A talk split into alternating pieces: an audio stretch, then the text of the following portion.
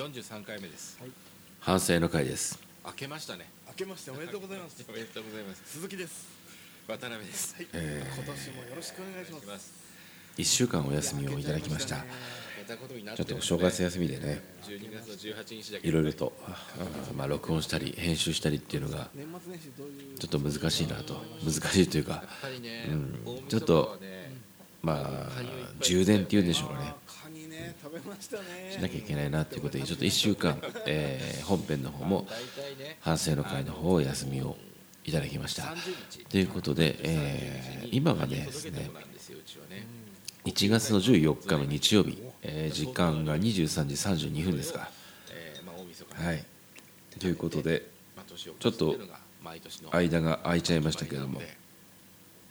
豊さんはどんな年末ですか？僕はですね今回またねまあ、最近もうちょっと本編に対する反省なんていうのはそこそこでね今自分が思ってることとか最近起こったことをしゃべるっていう会になっちゃってるんだけどもまあどうしてもその年始ののことについてしゃべることがねたくさんあったもんあるもんですから今回もそういうふうになっちゃうのかな。そうん。まずね、えー12月中がですねありがたいことに非常に忙しかったですね。うん。どうしても大きな忘年会っていうのがあまあコロナ禍以降少なくなってはいたんだけれどもやっぱりそのそれでも少人数少人数っていうのはつまりまあ2名から4名ぐらいでまあご夫婦とかお友達同士とかで来てくださる方があそう毎年なんですかそれは。多くてなんかえーまあ多かったと言ってもねうちの店がそのランキングとして何位になってるかどうかっていうのは1位じゃないかもしれないよっていうのは一応飲食店としてあの気にしてなきゃいけないとは思うんだけど他のお店に断られてまあたどり着いたのが記念日っていうパターンもあるんで、うん、それで、うん、まあ今年は忙しかったななんていうふうにまあ安易にね思っちゃいけないなとは思っているんだけど、まあ、結果的にはうん、まあ、13年やってきた12月の中でもかなり1位に近いぐらい忙しかったのかな。あの夜のコース料理に関して、あー。だからまあこういったあいろいろとね難しくなった状況で予約をくださって、まあ、コースを注文してくださった方がこれだけたくさんいたってのはねうんなんていうか救われた気持ちになりましたね、ああ当然お断りしちゃったお客様も、うん、それに比例して多くてですね、向こうの実家には行ったりするうん。まあまた何かのきっかけでうちを思い出してもらえればいいなというふうには思ってはいるんですけども。俺も行きたいなで大体ね記念日は1月2日からやってるんですよ、まあ、元日からやってたこともあるんだけど、まあ、最近はもう2日から営業ということで、というのも、まあ、1月2日に恒例で予約をくださるお客様っていうのもいたりして、まあ、それが入れ替わったりはしてるんだけど、うん。まあ、他のお店がやってるところが少ないっていうのもあって、まあ、そこは開けた方がいいよなっていうような感じで言うんだけど、まあ、2日3日と忙しくて4日ちょっとそうでもなかったけど、まあ、567とどんどんどんどんまあ忙しくてそれがあらかじめ分かってたのでまあなんだろうね。あんまり仕事納めっていう感じもなくて、えー年が始まったっていう感覚もなくて特にまあ31日は、えーお昼に混ぜそばをやるんだけど、まあ、それも忙しかったし元日一応仕事はあるんだけど2日から満席だったんで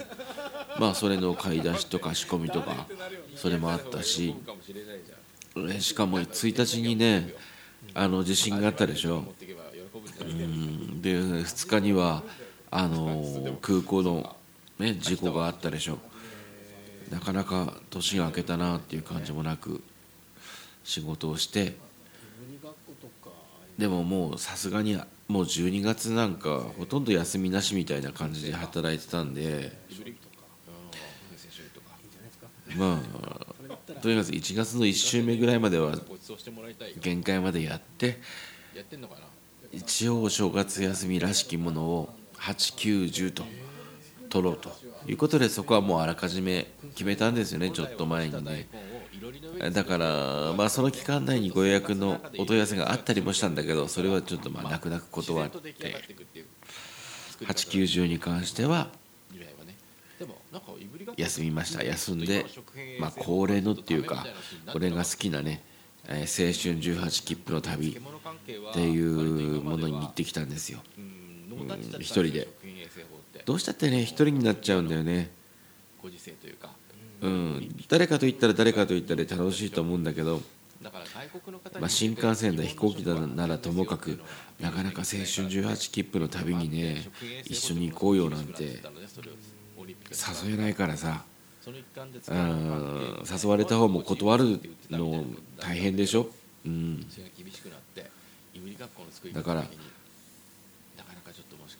今度ねあの俺はさ移動時間があるっていうのは別にツールさえあれば全然苦にならないわけ。例えばスマホも取り上げられました。本もありません。パソコンもないよっていう状況で移動だけっていうのはそれはきついんだけどそれらが揃ってれば、うん、考えたことをメモしたりえー文章を書いたり調べ物をしたり、うん本を読んだりできるんだったらどうしたってその自分の部屋とか、うん、普段生活してるところってうんき仕事仕事っていうかそういったモードにき気持ちを切り替えられないっていうことがあるから電車っていう、うん、環境が違う。しかもそれが場所がどんどん入れ替わっていくあの移り変わっていくっていう中だと割とね集中力が高まるんで、家族ぐるみの付き合いするとかっていうん。そういった環境が好きなのねだからまあ安く済むっていうことはもちろん大きな理由なんだけど青春18切符のなんのかなあの移動時間の楽しさっていうのは俺はあるから、うん、好んでいくんだけどやっぱりなかなか一緒に行こうよって誘えないよね。もっと若い頃だったらあれだったんだけどだろうけどさ、うんっていうことでまあ一人で行ったりしてんだけど。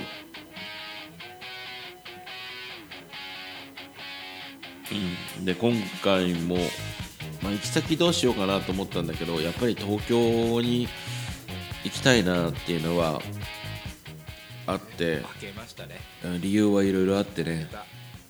まあ、結果的には東京に2泊して、まあ、8910という日程を取って、えまあ、9日にあ8日に出発して10日に帰ってくるっていうようなスケジュールで行ったんだけど、えーまあ俺のパターンはね青春18切符で行く時は大体まあ一番早い電車に乗って一番早く着くっていう形で行きます。行く時は。帰りはいろんなパターンあるんだけど。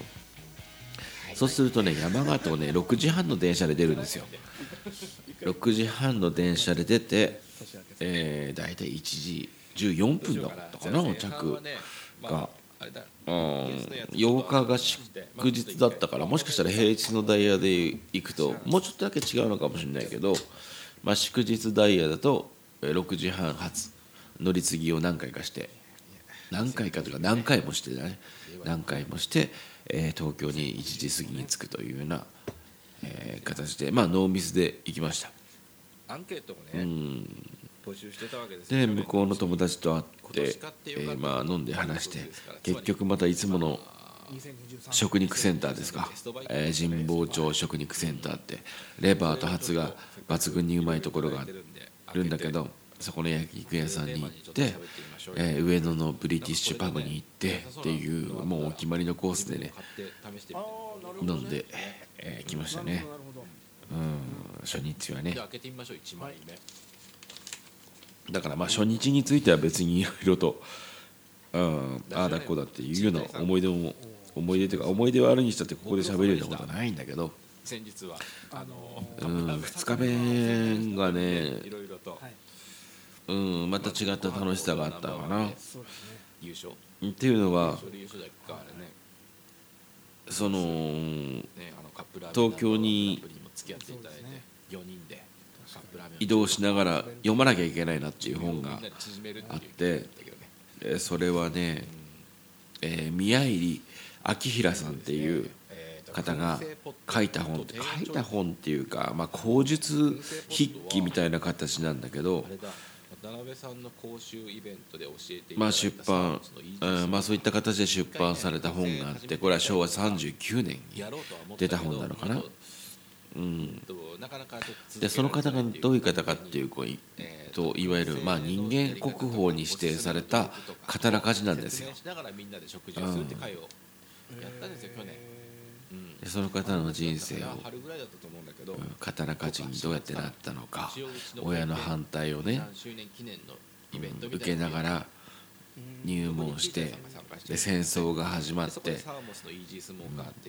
一つの刀鍛冶としていい刀を作りたい、えーそれは美術品としても美術品としてもっていうとちょっと語弊があるのか。つまり、えーよく切れて素晴らしく美しい刀を作ろうということを目指しているわけですよね。刀鍛冶っていうのは。うん。でも戦争が始まるとねとにかく量産なんですよ、うん、切れればいいからとにかくどうたくさん使作ってくれというような国の要望との間で葛藤していくっていうような、えーからの本があるんだけれども、うんまあ、それを読んでなんで読んでるかっていうとうんそんなに近い時期じゃないけれども日本刀に関する本を、えー出版するために今調査とか取材を進めているところなんでそれを読んでおこうと思ったんですね。でその宮入さんっていうのは長野の出身なんですね。でそこから東京に出て修行をしてまた長野に戻って自分のその何ていうの？火事場っていうと違うのか、まあ、日本刀を作る作刀場っていうものを構えて、まあ、お弟子さんを取ってっていうことになるわけなんだけども。それがね面倒くさいと張り切ってやってはいるんだけど、2回目3回目にその中にやっぱりその人のゆかりの土地っていうのが出てくるわけですよね。処理も簡単だしまあ、生まれた長野もそうなんだけど東京に出てきて修行したところ。えーそれから戦争が始まって、まあ、徴兵されて、まあ、徴兵されながらも刀鍛冶だっていうことでお前は軍で使う刀を作りなさいっていうふうに命令をされて作る場所があるんだけど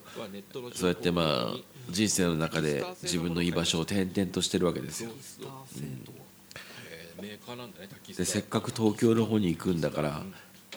聖地巡礼じゃないけどここはあの宮入さんがいた場所っていうのを見とこうと。うん もう記念日の柱で軍政っていうふうに思ったんだよね。すごいですね。家にもだから2日目はね青春18切符はほらあの基本的に新幹線とか特急以外は乗り放題なんでまずはちょっと遠めの、えー東京から行ける範囲でちょっとまあ足を伸ばすところに行ってみようということでね。聖地巡礼をしてきたわけですよそのお鍋の中の水をまずは、ええーまあとはいえね一番遠いところに行ってもまあ遠いところっていうと長野になっちゃうんだけどそれはさすがにちょっと時間的に無理なんで宮入さんが、えー徴兵されて、まあ、軍のために刀を作ってた場所っていうのが神奈川県の座間っていうところにあるんだね。座間っていうところにねえーっとなんだいわゆる兵隊さんの学校っていうのがあったのかな？まあチータイさん。にっていうふうにそこにまあどうやら移ってうん、刀を作ってたっていう話だったんでその現場を見てみたいということでいように行ったわけですよ。座間までね。JR あ青春18切符ってのは JR 線しか乗れないんで、えーなんだっけ？総武台下っていう駅かな目指して、うん、私鉄を使えばね目的地までもうちょっと近いところに降りられるんだけど、うんそう。あー宿泊してたホテルの近くの JR 線から総武大下まで行ってそこから30分ぐらい歩くとあるんだね。そこのうん兵隊さんの学校があった跡地が。うん。でまあそこそのものは今もう米軍のなんだろうな米軍基地になってるんですよ。キャンプザマっていう名前で、うん、でそこは普段はアメリカ軍のアメリカ軍とかアメリカの土地なんで敷地なんで一般の人は入れないんだよね。だけどそのそばにうんですよなんだろうその兵隊さんたちが、え昔うんまあ、いろんな全国各地から集められてた兵隊さんだから故郷の方にじゃあなんていうのかなお参りっていうのを毎朝、うん、故郷の方に祈りを捧げるっていう表現は適切か分かんないけども、そのために、えーなんだろうな包囲板っていうのが残ってるんですよ。うん、石に刻まれたこっちが、まあとまあ、ざっくり言うと東北でこっちが千葉県でこっちが関西でみたいな、えーっていうように方角を示したところがあって、まあ、それぞれ自分の故郷に向かってなんていうかないろいろと祈りを捧げてたんでしょ。うんっていうものが残っている。そこは一応今のところは公園になってて誰でも入れるところなんでそこの石板っていうのを見に行ったんだけども。うからやっぱりあムラが出るその宮入さんっていうのも一応ここに毎日お参りに来てたのかなっていうようなことを考えてでそこからまた総武大の駅に30分かけて歩いて戻って、まあ、その前にあれか、えー初詣をしてなかったんで座間神社っていうね神社があったんでそこで初詣をしようっていうことでだからまあえーそ100こで度よりも低い温度で調理するっていうことだね、つまり。あれでしょ二礼二拍手一礼をやりましてね。まあ来年と言わず今年あたりもチータイさん。でそこからまた東京に戻るんだけど記念日みたいな店。うん。と次に行くところがね赤坂。赤坂神社、えー赤坂神社であの赤坂にある、えーなんだっけ、えー氷川神社っていうところがあるんだけれども、やってほしい。うん、そこに向かいましたなんでかっていうとこれはちょっと遡るけどもその宮入さんが徴兵される前、えー東京に出てきて徴兵されてっていう流れになるんだけど、まあ、長野県から東京に出てきて初めて、まあ、入門したところが、えー赤坂にある作東場だったんですよね。たまったからお店に来てくれ,、くれた時にカレーライスクにあのチータラ渡したん。でそこっていうのはそこの跡地は残ってないんだけれどもどうやらその作東城自体が勝海舟が住んでたお家の跡地をつく使ってやってたところらしくてまあそういったことがあるんで勝海舟のえお家がここにありましたよっていうなんていうかな目印はね残ってるんですよ。でそれが、えー赤坂の氷川神社の近くにあるっていうことなんで、まあ、初詣第2弾としてね赤坂神社のにまず1回お参りをしてでそこもね結構坂の上にあるんだね。あ赤坂ってそっか。坂なんだって思ったんだけど坂を登ったところに神社があってそこでお参りをしてお守りなんかもそこで買ってで坂を下ったら確かにねもう今なんか普通に住宅地アパートがあったり飲食店があったりするところにあレッグウォーマーね。あれなんていうの？あまりよく角柱だよね四角柱の木が。ぶっ刺さっててさ勝海舟の家があったみたいなことを書いてあるわけですよ。ありがとうございますということで看板があって言われが書いてあってまあ作東城に関しては全く触れられてなかったけどまあどうやらここで宮入さんが修行したんだなということを一つ実感してね。あそっから一回赤羽に移動していわゆる赤羽には工兵隊っていうものを作る人ことができる兵隊さんたちが集められたところがあったあったらしくて。うん。まあだから空襲もその辺りは激しかったらしいんだけど日本の戦力を削ぐためだろうね、うん、そこを見に行きたかったんだけどもうスマートフォンの充電もほぼゼロに近いというか10%を切ったぐらいでで俺方向音痴だから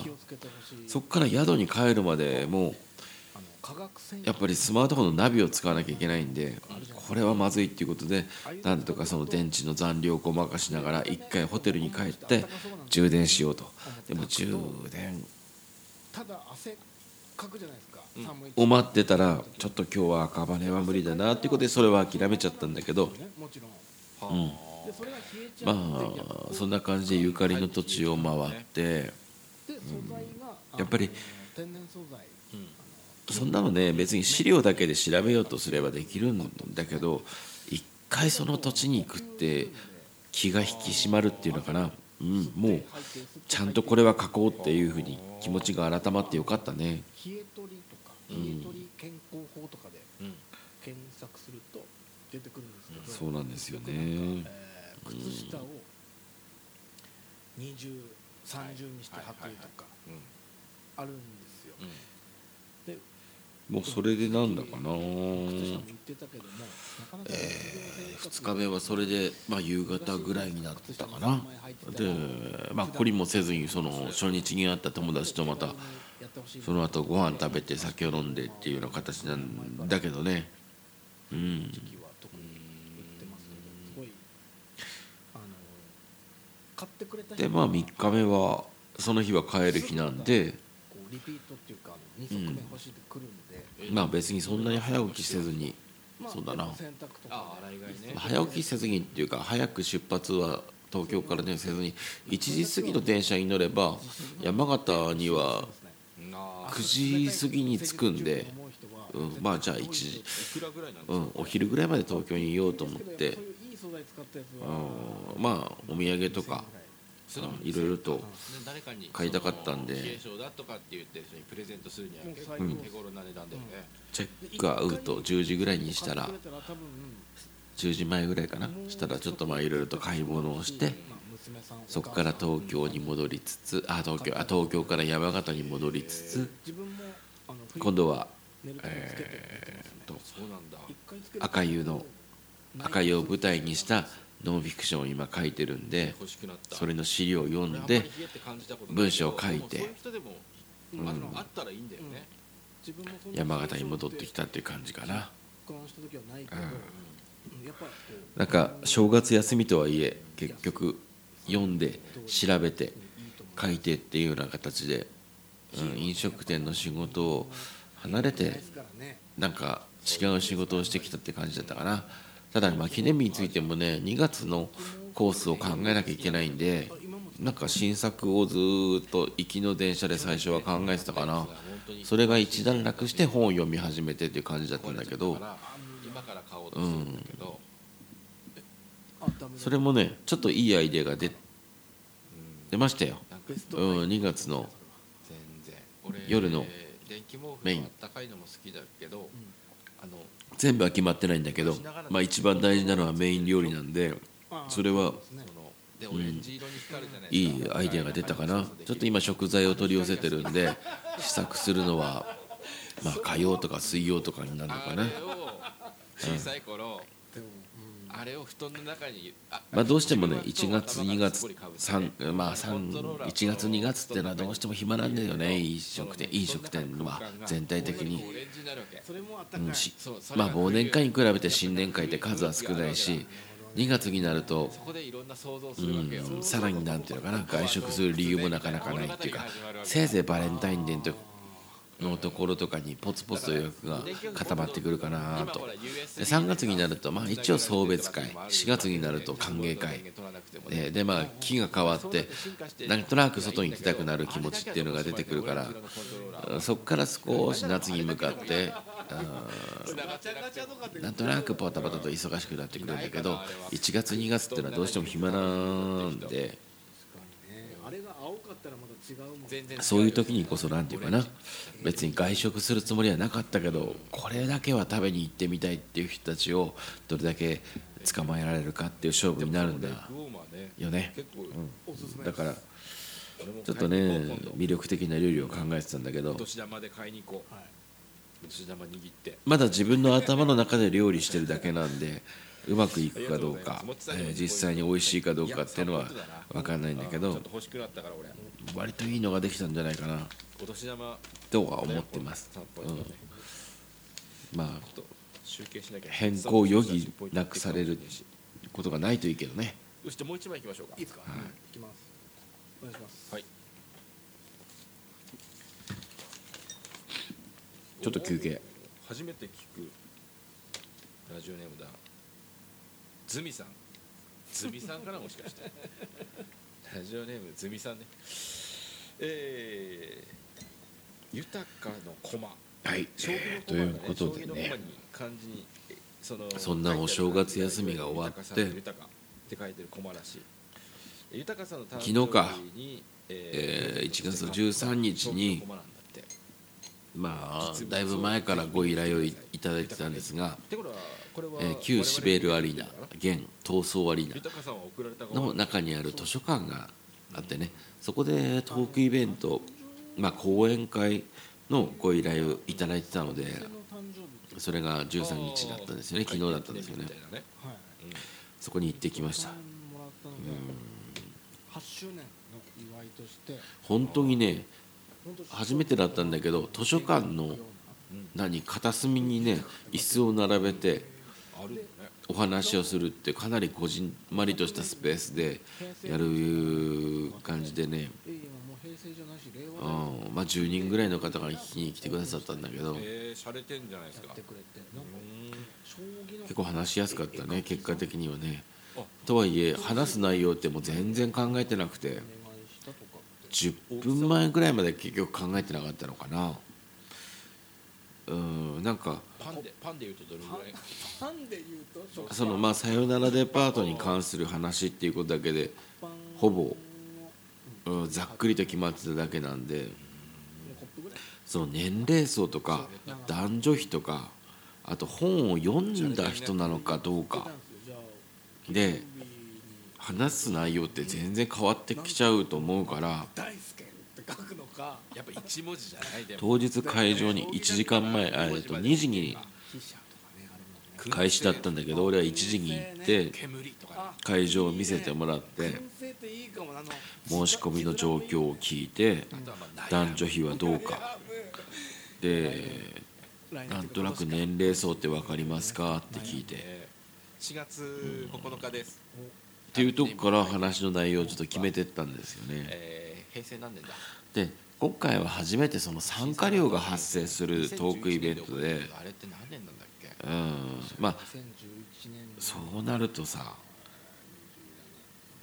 大体買って読んでくれてる方がほとんどだからうん無料でやるとね単純にもう、うん、ちょっと行ってみようかなって読んではいないけどっていう人たちが多いからそれ分はそれでじゃさあそういう人たちがいるっていう前提で話しなきゃ面白くないよなと思って気をつけるんだけどまあまあこのコマでもいいし、聴講料1000円を払ってきてくださる方だからほぼ買って読んできてくださるだろうということでじゃあもうちょっとそれだったら深い話しようかなと思って本を、えー作ることについての話をしようかなと思って楽屋に通してもらってしかもその楽屋っていうのがさ俺の大一番好きな落語家さん落語家さんで柳家小三治さんという方がいてねその方が書いた本も買って読んでるんだけどまあ残念ながら亡くなっちゃった方なんだけどね。でも その闘争アリーナがシベールアリーナっていう名前だった頃に2回ぐらいその方の独演会を聞きに行きました。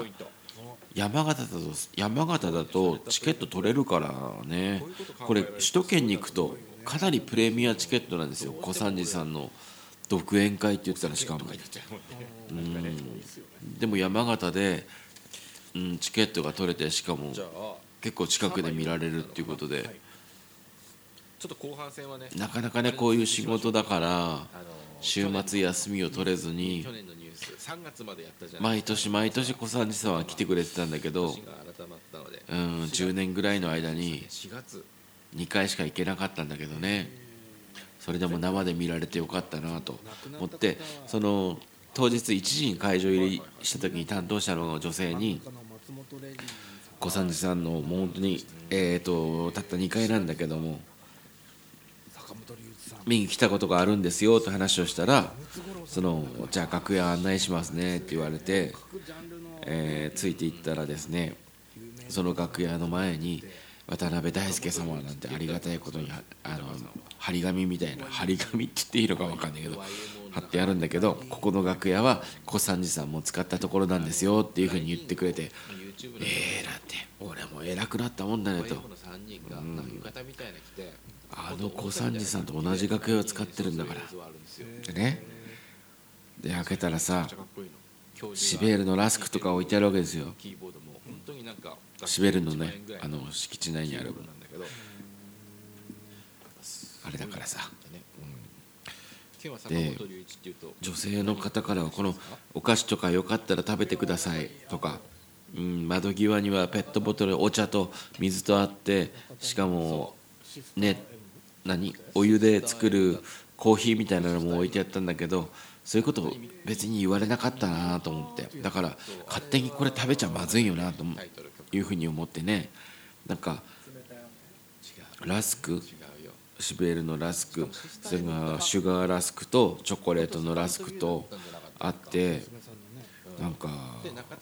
チョコレートの方は好きな好きそうな人の心当たりがあったからちょっと持ち帰ろうかななんて思ったんだけど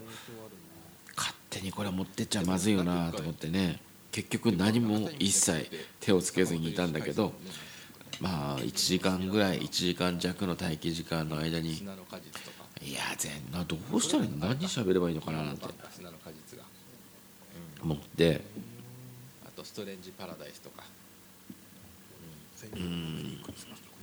で10分前5分前か。始まる5分前にまた迎えに来られて。その曲じゃなくて、まあ、曲もずそうなんだけど。ーっとどうしようかなって考えてた。役者として、そうん。なんかあの怪しい感じでデビッド・ボーと坂本もうね司会の方が呼び込みをしてくださってねプロフィール表紹介をして。っていう時にまあじゃあまあまあ図書館だしうん本を作る話。っていうところにちょっと重点を置いてやろうかなっていうことで自分が本っていうものを作り始めたきっかけキャバレーに花束をとかこの街が彼を燃やしたっていう、えーものを経てさよならデパートを作ることになる。その前に出版部を立ち上げるっていうことになるんだけどうん。その時のまあ嬉しかったこと悔しかったことを話す会にしようっていうことを、えーようやくまとめてなんとなくそういう話をしたんだけど本当はねえー単純にあれ 3D なんですか？えうんなんかその 3D もっと生々しい出版の話をしようと思ったの。お金の話これ。本作るのって本当にお金かかってさって。印刷製本にこれだけかかってやっぱり薄利多売なんだよって。薄利多売だから12月なんだね12月今あの本屋さんと出版社の関係ってこういうふうになってて、うん、これって実際はどうなんだろう。で、えーそこから電子出版っていうもののことに関して話をしようっていうふうに思ってたんだけど序盤はそののね流れで行ったんですよ。でもね話してるうちに一応こうなんていうの聞いてくださってる方の顔をまんべんなくこう見ながらやってるつもりだったんだけど俺あんまり目が良くないから眼鏡はしてるとはいえこの眼鏡ってギリギリ運転できるぐらいの度数にしか合わせてないんですよ。だから眼鏡をかけてるからって言ってなんていうかなはっきりくっきり人の顔とか文字が見えるとかっていうわけじゃないんだけどないのね。だからなんだけど 話してるうちにうん。あれ？知ってる顔がいるなと思ったんですよ。でそれが「さよならデパート。ト」えーまあひえーともうちょっと遡ると「えーこの街は彼が燃やした」って俺が2つ目に書いた本があるんだけど、まあ、それと「さよならデパート」を お願いした印刷会社の社長さんが来てるっていうのが分かったのね。5月は、えー、5月だけ。本当はねまあここでだから言うけど社長聞いてないからと思うけど。そう。まあ会社の名前は出さないにしたってまあ結局高くてさっていう話しようとしてたのね。なん俺の想定では。めちゃくちゃ高くてて。結局のあの増刷分も含めて3,000冊作ったけど印刷代とかせ製本代合わせて、えー150万円かかったと。ね。そうするとまあその費用を取り戻すだけでも大変でなんかまあから見たらたくさん売れてね売れてるように見えて儲かってるんでしょって言われることもあるけどそもそも本を作るっていう原価がかなり高いからそうでもないんだよって話をしてさらに東京の書店さんにも結構置いてくれたから向こうはねなんだ印刷会社は当然山形より多いわけですよ。多いってことは競争も生まれてるんで、うん、それぞれ価格競争っていうのが発生してるわけだよね。逆に言えば山形はそういったことがあんまりない。でいかになんだろうお客顧客を増やすかっていうのは努力してると思うんだ。どうやら東京の書店に並んださよならデパートを見てある東京の印刷印刷会社がこの仕様だったらうちではこの絵で、えー作れますよっていうのは1000部2000部3000部の、えーパターンを、えーそれぞれ別々に見積もり書を作って送ってくれたんですよ。発売してまあ半年しないうちぐらいかな。それを見てみたらかなり金額が違ったの。まあ東京だからうん。まあそれなりに違うだろうけどでも山形のその会社にお願いした方がいろいろとなんだろうな商品の受け渡し自体がそもそも楽だし、うん、その方がいいだろうなと思ってたけど山形で3000冊作って150万かかったところを東京の会社がじゃあ仮に3000冊うちで作ったらいくらになりますっていう見積書見たらどのぐらい違ったと思う？20万30万。違うのよ。100万違うんだよ。100万だよ。山形で3000冊作ったら150万円かかるところを東京の会社は50万でやるっていう見積もり上げてきてんのね。あるじゃないですか。で当時俺はそのまま東京に他の用事もあったから行ったんですよ。で実際にその会いました会社の人たちと。でこの見積もりなんだけどこれ本当にできるんですかって。うん顔も見たことないからさすがにこれ鵜呑みにはできないなと思ったけどうんまあもう本当に淡々とした感じであの、まあ、御社が作られてる本っていうのはこういう仕様でこういう紙を作ってると推察されるのではいと、えーこれが3000冊だったらこの金額で間違いありませんっていうことだったから。うん。一連のこのさすがに100万違ったら追ってるわけじゃないんだけど、やっぱりそっちに行くよね。うん。しかも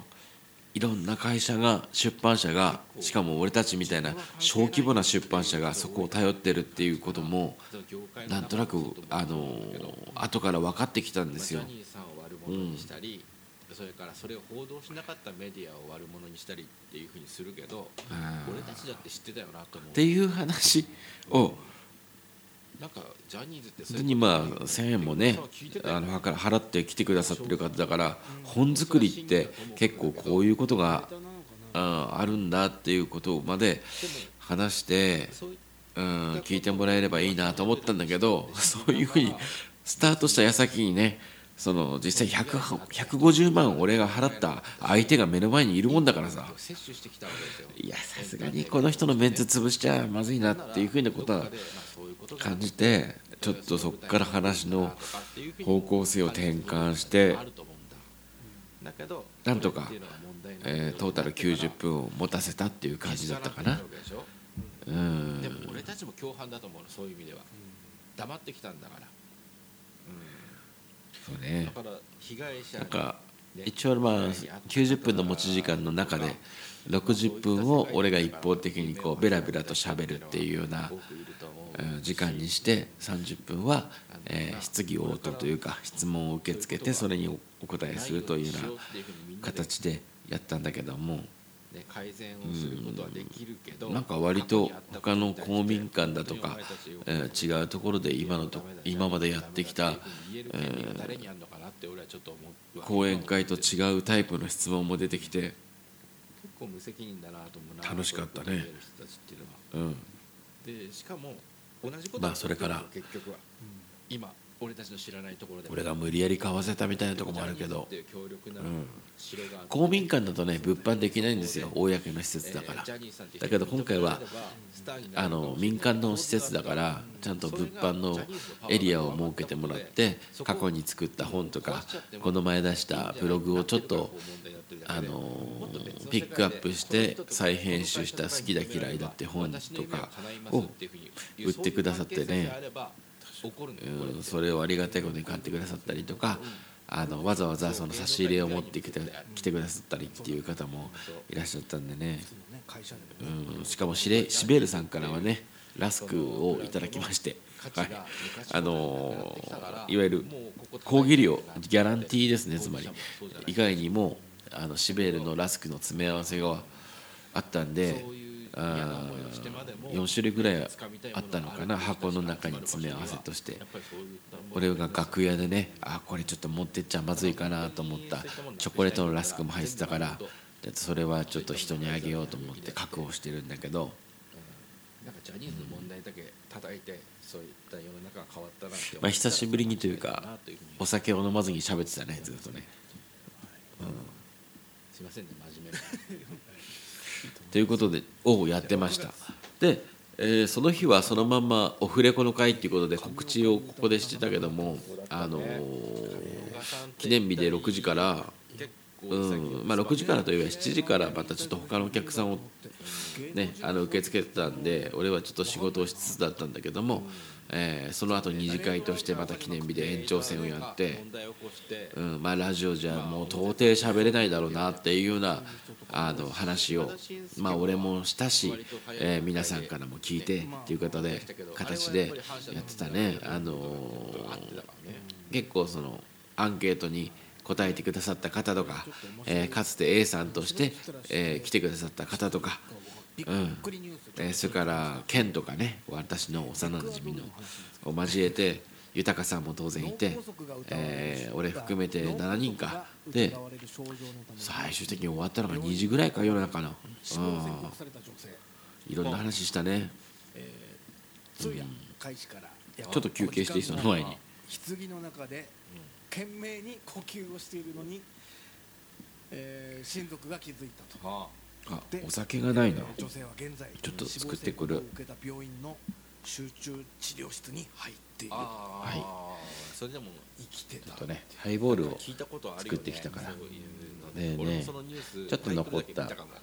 えー俺が作ったケーキをねおつまみにしてるからあんバターチーズケーキ。なんか俺がまあ、うん。今思い出した怖い話怪談なんだけど小学生の時美味しい。に女女の子向けの怪談の漫画があってそれが短編が何個かあるやつで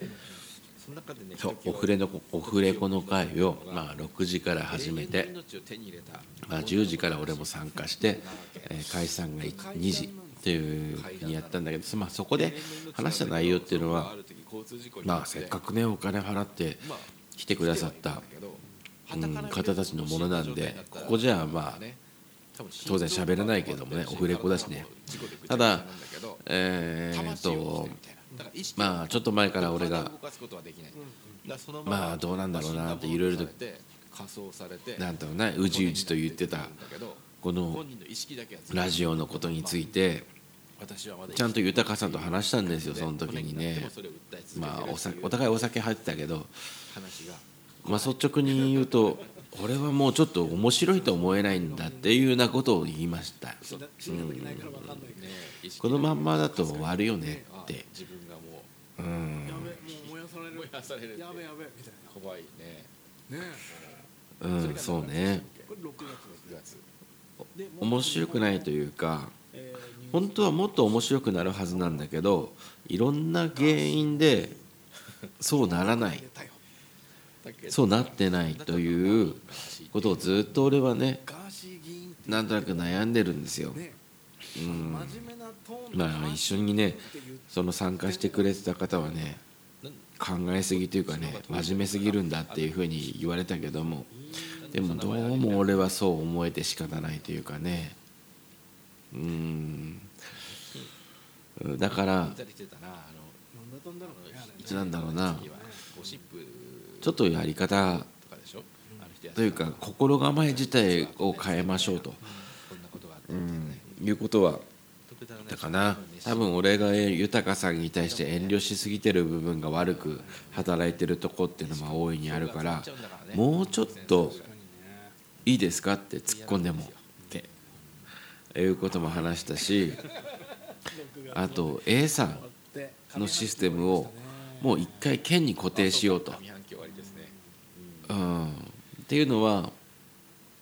皆さんはねまあこういう話あれだけどさ、はい。うん、多分俺だけのことを俺の都合で喋るけど俺が喋っててきっと盛り上がりやすいっていうかおも、うん、楽しい雰囲気になりそうな時ってあんまり相手に対してなんていうかな丁寧な扱いをしすぎると難しいなって、うん、っていうことなんですよね。豊さんは年上だしどうしたってそういうふうにけ敬語というか丁寧な言葉を使いながら喋るシーンのが多くなるけど A さんっていうことは A さんっていうシステムがやっぱりどうしてもお客様を迎えるっていう形になるんで、うん、それは聞いてくださってる方それからユタカフェのお客さん、えーそれから記念日のお客さんっていうほぼそういう形なんでそれはそっちもやっぱり丁寧に扱うってことになるわけですよ。で俺は録音の時間とかも見ながらやってるし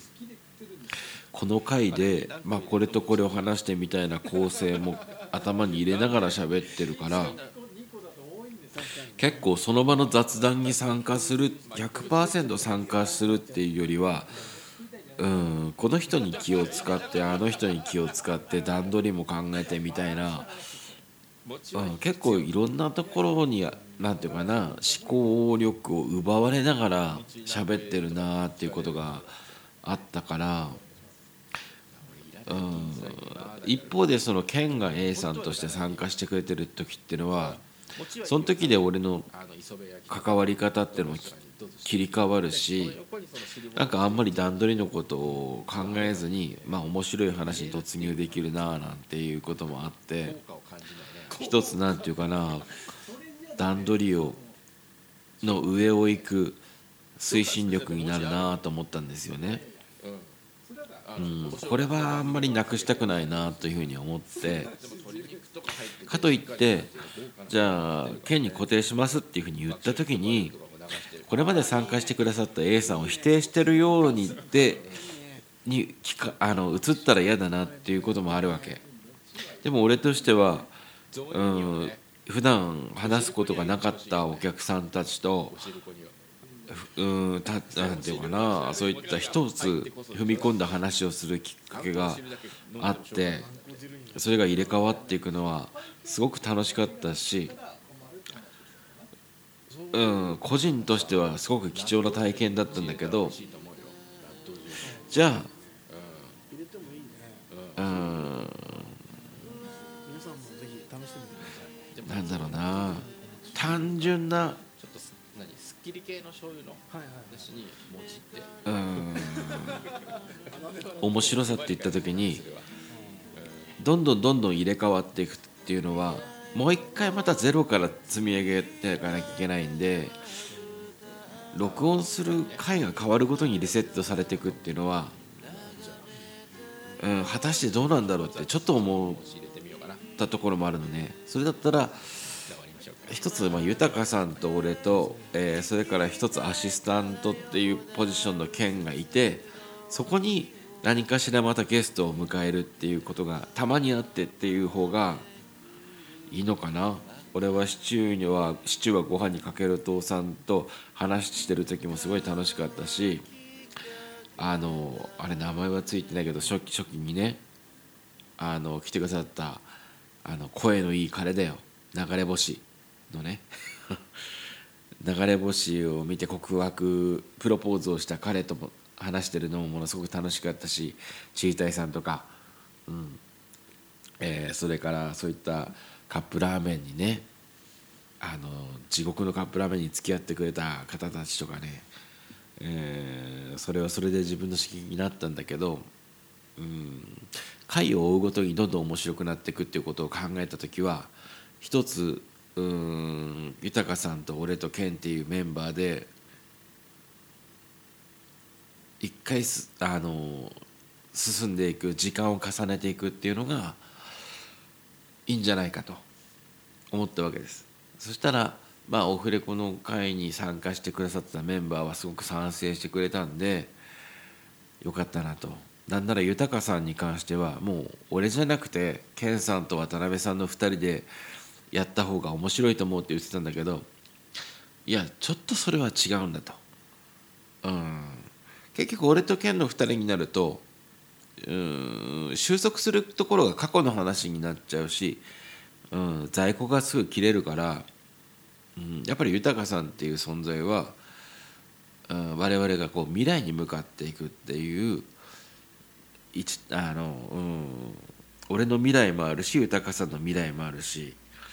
その未来の話を作っていくって相手と相手としては絶対に必要だからうん。そうだな。多分その構図が一番適してるんじゃないかなという話をしたんですよ。うん、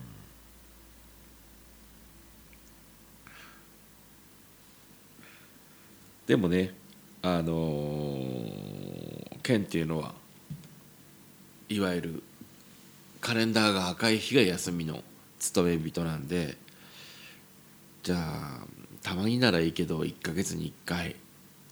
来てもらうってなった時に毎回我々の都合に合わせてね月曜日だ火曜日だに呼び出してで帰りが1時だとかっていうのはさすがにちょっとまずいだろうっていうことでじゃあ週末にやろうかと。週末にやろうかっつってさこの前の大晦日の反省の会で言ったみたいに、えー、まあ我々はある程度売り上げを、うん、ここはもう売り上げはなしっていうことにして集まってるんで、うん、週末なんてなおさらちょっとそれはできないと。でもまあ県が翌日休みだったらあるまあ別に遅くなっても構わないっていうことだったんで、えー、じゃあ10時だ。10時でやろうと夜。うん。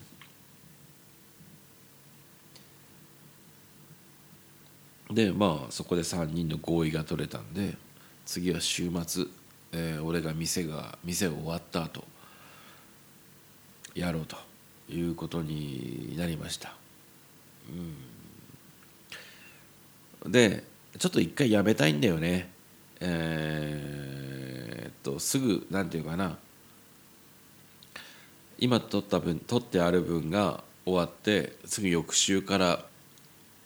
それが始まるっていうふうにはしたくなくてこれはちょっとまあ俺の勝手なんだけどリセットしたいというかちょっと休みたいんですよ。うん、まあここから新しくなりましたっていうふうにちゃんと明確にするためにもちょっと休みをもらって、うん、俺なりにもっと面白いものを聞いてもらいたいとそのためにはこうしてみました。これそれがうまくいくか失敗するか分かんないんだけどあそこに切り替えたいんで次はちょっと2月かな？2月のあれか、うん、ちょっとあれか。今日付あれだけど。せっかくこの番あのみんな悩む人は知ってるが、えー、去年の2月の14日バレンタインデーに配信を始めたんでまあ、一応そのぐらいの時期に合わせてリニューアルしたものをやろうと、うん、細かい内容はまだ決まってないけれども俺が思うその3人でできる面白い話っていうのはより生きるような構成っていうのを考えてみんなでやっていきたいなというふうに思うんです。うん。だから大晦日の反省の会の時にまあいろいろ要望あったけどねあの早い時間にとか月1回じゃなくてみたいな、うん、あったけどまあそれはちょっと俺の考えてることとちょっと違うんで申し訳ないんだけどうん一番優先したいのは中身の面白さなんですよね。うん、だからまあ、えー、それについていろいろとね、えー、まあ好きだ嫌いだとあるかもしれないけどもなんとなく今もやもやとずっと考えてたことが一つずつうん成果になればいいかなというふうに思ったしね。まあ豊さんの方から「いや2人でやった方がいいよ」って言わせてしまったのは非常に申し訳ないなという気持ちになりました。うん。うん。まあそういうつもりじゃないにしたってえまあなんていうかな。最近の俺の発言っていうのがねまあそういうふうに言わせてもしょうがないよなっていうことが多かったんだけど俺としては豊さんのなんか面白い部分を全然なんていうかな俺がいろんなことを考えすぎてるせいで活かせてなかったなっていうふうに思うし編集してると配信する前にね編集してると俺ここでこういう一言があったらもっとこの話跳ねたのになって思うことが多々あって結局はその反省。うん。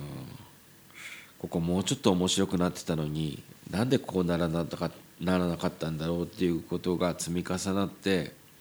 ああこのまんまだとこれっておしまいだよななんてことをずっと考えてたんでうんまあそういった気持ちを昨日のオフレコの回では豊さんにも健にも聞いてもらったしそんなにねあの他の有名な方がやってるような番組のようにたくさんの方が聞いてくださってるわけではないんだけどでも自分で作って出してる以上やっぱりベストは尽くしたいなというふうに思うんでうんこのまんまじゃまずいなっていうことはちょっと一つ一つ手を打っていきたいなというふうに思うわけですよ。まあ前の方が良かったなって思われることがあってもなんとなく回数を重ねていったらああなるほどなって思ってもらえるようにやろうと思ってるんでうん。まあそういうことなんです。はい。まあ一年の計は元旦にありなんていうね言葉もありますけれども。とりあえず新年にね、えー、まあちょっとこうしていきましょうよっていう話を、うん、お互いちょっと酔っ払いではあったけどもねして、えー、まあ酔っ払いではあっても、うん、その日だけの口約束っていう形にならないようにやっていこうと思いますんでね、うん、多分これからもっと面白い感じになっていくんじゃないかなと思います。詳細は今回は言わないけれども、えー、いろんな企画をしてますんでなんていうか皆さんはこれまで通りお好きな時間に好きなタイミングで聞いてもらえるとね励みになります、はい、なのでうんその中でなんだろうなまあ1時間弱の時間を笑った回数が2回でも3回でも増えたらいいなというふうに思ってやるんでうんまあなかなかこういう面倒くさいことを考えてしまいますけどもね。はい。まあ今年もよろしくお願いしますということですね。はい。というわけで本編は、えー第44回を火曜日に上げられるようにちょっと調整していきますんでよろしくお願いします。はい。おやすみなさい。